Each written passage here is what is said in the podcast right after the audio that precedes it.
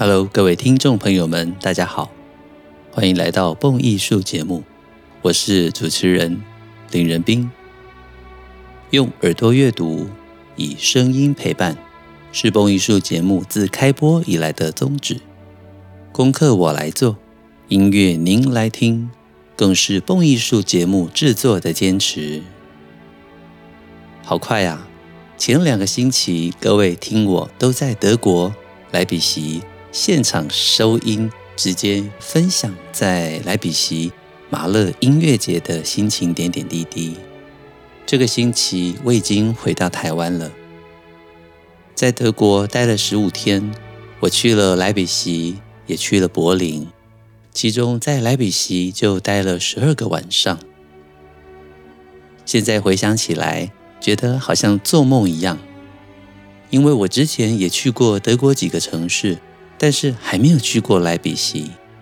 这次在莱比锡的十几天里面呢，真的走遍大街小巷，尤其在第二个星期，从星期四开始，陆陆续续看到了很多着着黑衣、奇装异服的庞克族，我们才了解到啊，碰到了整年度。全欧洲最黑暗的周末，全欧洲最大规模的浪潮歌德剧。各位可以上网搜寻一下，就会发现，在每年五旬节之前，五旬节也就是基督教的圣灵降临日，在这之前的周末呢，就是所有的庞克族、黑暗次文化所有的爱好者，纷纷会来到莱比锡。在各个不同的地方举办演唱会，他们随着舞蹈跳舞。我自己也很有趣，因为认识我的朋友们都知道，我平常也喜欢穿黑色的衣服，所以跟他们混在一起完全没有违和感。差别可能就在于我没有庞克头，还有没有奇装异服。所以我开着手机的录影，就这样子跟着他们走来走去，也混进了他们演唱会的场地。跟着他们摇来摇去，欣赏这些重金属的音乐。但是说实在话，在这个嘣嘣嘣嘣咚次咚次，还有各种电音的声音里面，其实我大概听三分钟，我就真的受不了了。所以摇一摇，摇一摇啊，三分钟，哎呀，老人家可以了，体验够了，我就慢慢的又摇出来了。但是我觉得有机会，除了听马勒音乐节之外哦，还在莱比锡参加了这个非常特别、一年一度最暗黑的莱比锡文化浪潮歌德剧，让我印象非常的深刻。所以上个星期的节目里面，各位回去听，也会发现我这个背景音乐里面有很多现场的这种电音摇滚，真的太难忘了。那这次在莱比锡。除了我们抵达的当天是耶稣升天日，这一天我们欣赏了马勒的第二号交响曲《复活》。我把马勒的第一号到第十号交响曲全部都现场听过了。有人笑着跟我说：“老师，你可以从马勒这里领到毕业证书了。”其实哦，我觉得没有，因为回来之后，我发现我的感触越来越深刻。而且觉得自己不懂的地方，需要了解的地方越来越多了。马勒的音乐，当然我们知道他有非常精彩的人生故事。马勒可能也是全世界拥有最多疯狂乐迷的古典作曲家。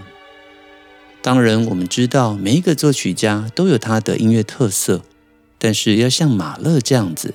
拥有最大声的 fortissimo 就是大声，还有最小声的 pianissimo 小声，最长的乐曲长度，动辄突破七十分、八十分、九十分钟、一百分钟。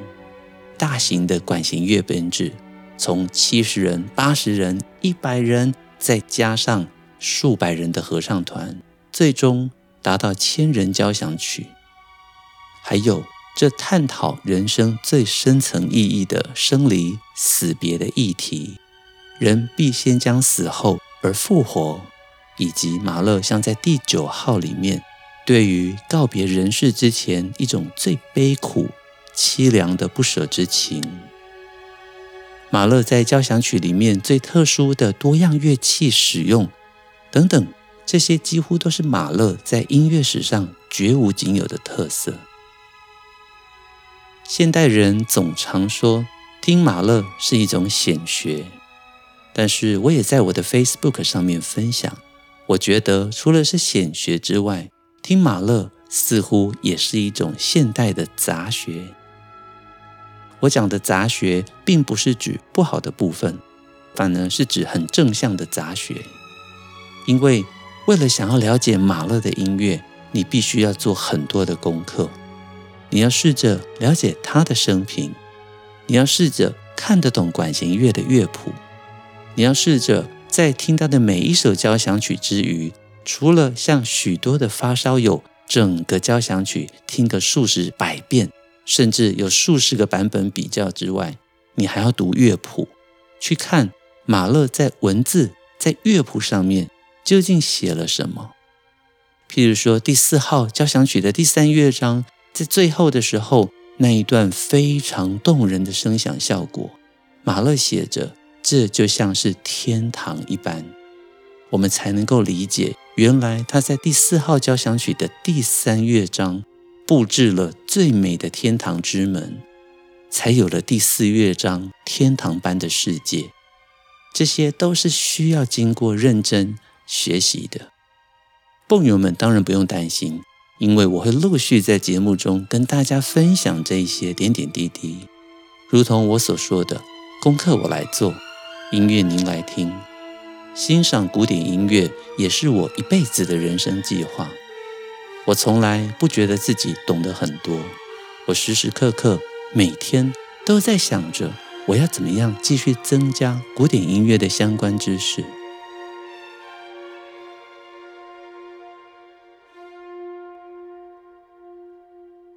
这一次在马勒音乐节，我就有这样子强烈的感受。虽然事前我已经听了很多的马勒交响曲，但是在现场。每一个交响乐团登场，我总在现场听到许多我原本不知道的细节。因为马勒的交响曲用唱片听，或者你在网络上面看所有现场音乐会的 DVD 影像，这些远远都是不够的。举例来说，像是第六号交响曲悲剧，有很多的牛铃的声音，我们可以知道马勒特别注视了要来自。远方的牛铃声，但是在现场的时候，你可以看到交响乐团有一些可能原本就安排乐手在后台准备演奏这个遥远的牛铃声音，但是这一次我们在音乐节现场，捷克爱乐则是乐手原本在打其他的声部，快要到牛铃段落的时候，他会慢慢的走下舞台。开启进入舞台的侧门，看着 monitor 里面的指挥拍点，演奏出牛铃的声音。所以很多人可能想，乐手到了后台该怎么样看指挥的拍点呢？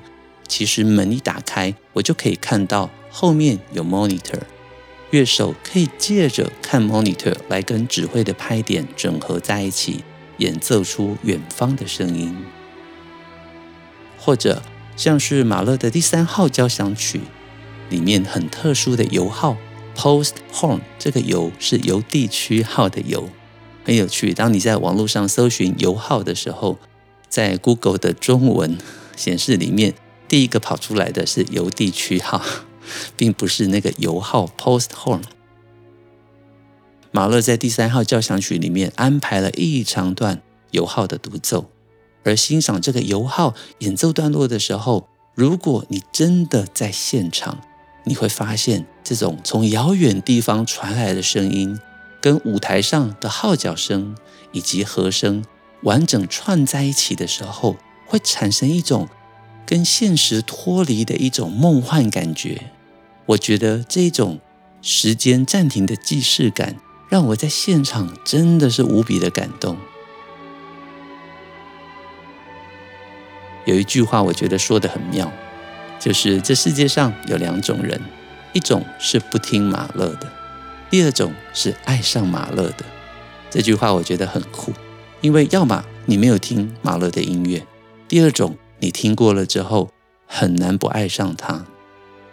我也计划在未来的节目中，甚至今年的七月份，我们现在节目播出是六月五号，在七月份的时候，在德国 Bamberg 交响乐团即将要登场的，就是马勒指挥大赛。马勒指挥大赛成立于二零零四年，主席跟发起人就是马勒的孙女 Mariana Mahler。这名字很有趣，因为马勒的大女儿就是得到白喉猩红热早夭的这一位，她的名字叫做 Maria，二女儿叫做 Anna，所以她的孙女的名字就是把大女儿跟二女儿的名字加在一起，成为了 Mariana Mahler。那 Mariana Mahler 在二零零四年号召成立了马勒指挥大赛，当年的第一届首奖得主。就是国际未来的新星杜达美，我相信杜达美现在大家都不陌生了。但是在二零零四年的时候，全世界没有人认识他，因为他来自委内瑞拉 El Sistema 这一个特殊的音乐制度。当年他拿到了马勒指挥大赛的首奖，没有人知道他出生自哪里，因为他根本不是。世界上任何一个知名音乐院毕业的学生，但是当时他已经在委内瑞拉当了十几年的乐团指挥。他得到首奖之后，塞门拉图、阿巴斗等等知名的指挥大师开始了解委内瑞拉的制度。后来，杜达美我们知道他来到了 L.A. 担任洛杉矶爱乐交响乐团的音乐总监。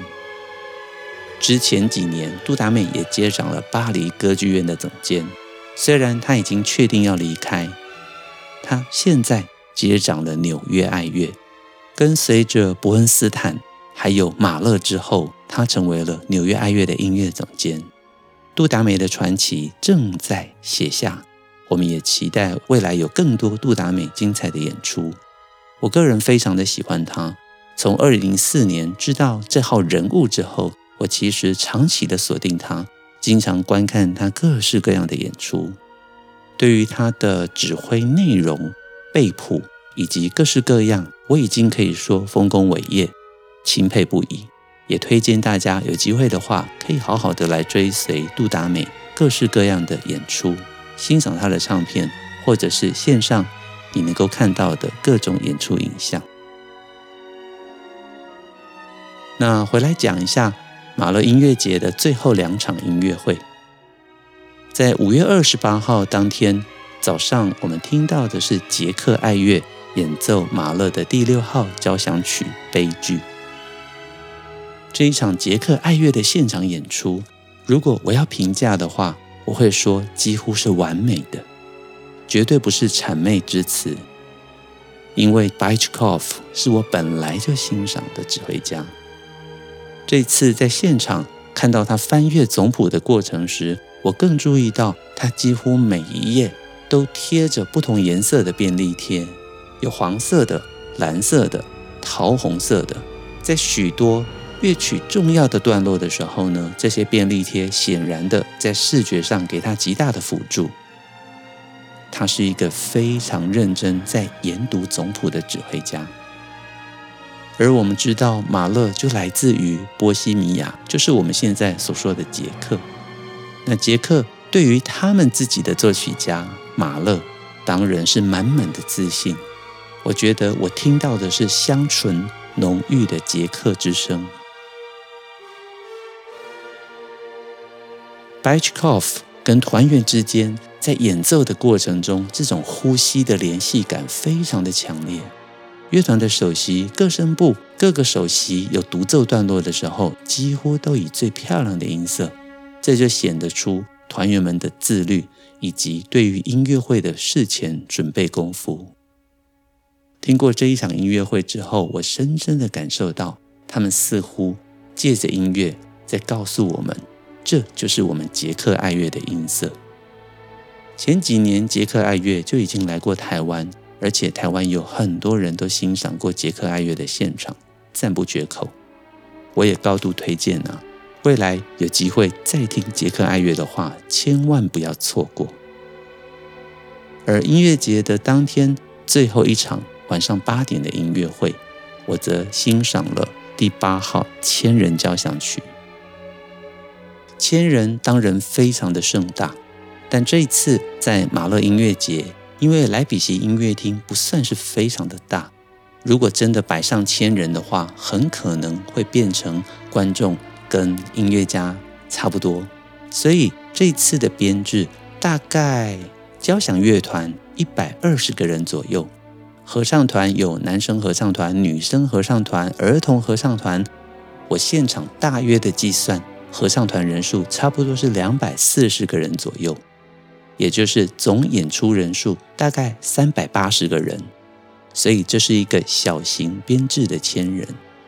不过这么多的人在莱比锡布商大厦音乐厅里面，已经可以说是全场爆棚了。我个人觉得这个编制安排是得宜的。虽然不到千人，但是确实整个音乐厅的音响效果是非常丰富而饱满的。但是如果要我讲缺点的话呢，我会说音乐节里面的大拜拜情况出现了。其实担任独唱歌手七个人里面，四位女生独唱家，三位男生，总共七位。翻开他们的资历。每个人都在自己的事业领域里面，可以说非常非常有成就，独占鳌头。将这七个人给结合在一起，我觉得是美意，这本身也是美事一桩。但是我们知道，千人有两大部分，第一部分在 Veni Creator Spiritus 这个。求造物主圣灵降临的这种整体歌唱之下呢，我当天坐在第三排，觉得哇，耳朵可能快要被轰的炸掉了，很爽。但是进入乐手们的轮唱的时候呢，真的会感受到他们轮唱之间拍点有一些瑕疵。第一部分整体来讲，我觉得相当的成功。那千人的第二部分是选自《浮士德》第二部第五幕。的最终升天场景，我听到合唱团唱出了神秘合唱之后，全身已经起鸡皮疙瘩了。合唱团真的很棒，很棒，很美的声音。我开始期待第二部分最后面女高音唱出的永恒的女性，引领我们高声的唱段。结果现场的第一女高音，她吸气准备了之后。真的在我的眼前，一声，他的喉咙卡住了，倒嗓。最重要的高音第一句没有唱出来，第二句没有唱出来。我刚刚说过，我坐在第三排。第二女高音呢，看了这个情形，她等了一句，等了两句，完全哦，这个时候各位独唱完全没有任何的声音。第二女高音开始在第三句的时候帮她接着唱了进来，我心里面想好险，但是这个时候我的眼睛跟嘴巴都闭不起来，我完全没有想到说，在莱比锡马勒音乐节的最后一天，千人交响曲，它总共整个音乐节里面安排三场，这是第二场。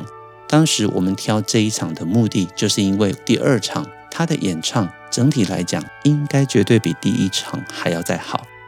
我看了国外的乐评，第一场其实也是被骂到翻掉了。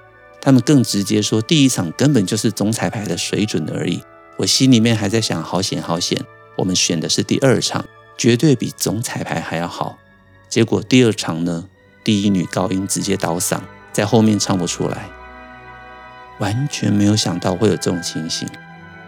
后来。这一段过了之后，我看第一女高音，她在现场那个脸真的是快要哭出来了。我真的心中非常的，你知道，又惋惜又替她哀伤。后来的合唱团加上乐团，在千人的最后高潮段落，卖力的演奏跟演唱，再次的将整个的情绪推到高峰。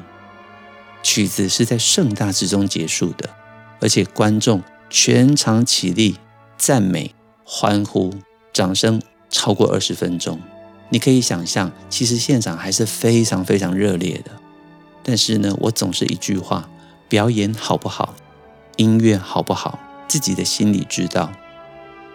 当天的演出其实是失败的，不过，我总是转念一想，我认为这是一次难能可贵的现场体验。虽然有不完美的地方，但是我反而看到更多的细节。我心里面知道，演出之所以有这样子的小瑕疵，准备不足绝对是最主要的原因。更多的原因，永远只有乐团内部会知道。但是作为一位爱乐者，各位想想看，我们整团到莱比锡欣赏马勒音乐节，从头听到尾，我们是以实际的行动来支持整个系列的马勒交响曲在莱比锡，而且我们从中得到了无比的乐趣，还有珍贵的欣赏经验，这些都是无可取代的。我所说这么多，其实就是让大家知道。也分享我这一次在现场的震惊。隔天起来之后，我也在我的 Facebook 上面发文。我觉得欣赏现场音乐会就是有很多现场才有的乐趣，非常珍贵的回忆。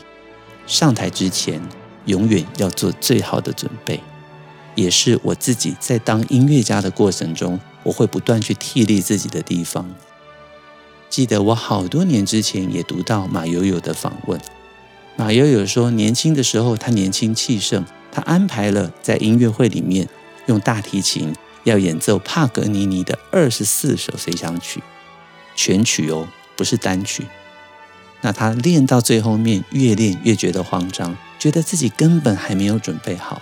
但是时间到了，他被推上了舞台，他认为自己是在尴尬之中把这二十四首随想曲给演奏完毕。虽然现场仍旧掌声如雷，大家也对他赞誉备至，但是马友友心中知道他的音乐还不够完美，这一切骗不了人。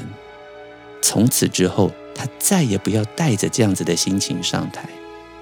所以我才会说，转念一想，其实我跟大家所分享的这一切，并不是要说音乐节有多不好，绝对不是这个意思。我在这一次的音乐节真的得到了好多美好的感动，而这个不够完美的千人交响曲，反而让我回想的更多。我认为，或许从另外一个角度来说，我得到了更多。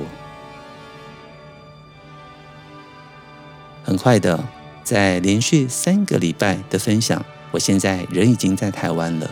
回想这梦幻的十几天德国的音乐之旅。特别这一次深度的认识莱比锡，中间我们还抽了很多的时间，参访了格里格过去在莱比锡的故居，舒曼跟克拉拉在新婚的前四年定居在莱比锡的公寓，现在是克拉拉学校以及克拉拉博物馆。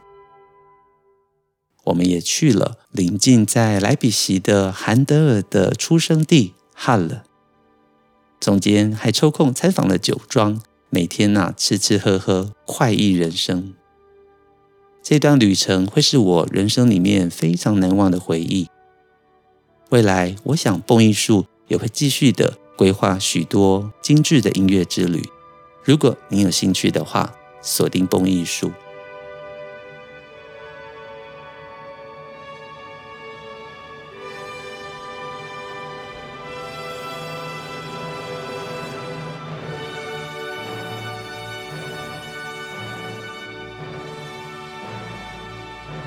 这个星期的节目我们就进行到这边。如果您有意支持蹦艺术，点一下赞助连结，或者与我联络，让我们能够持续的制播更好的古典音乐节目与大家分享。下个星期开始，我们将转换主题，敬请期待。也感谢所有的蹦友们支持蹦艺术，您的支持就是我们节目进步的动力。那我们下个星期见喽！我是主持人林仁斌，拜拜。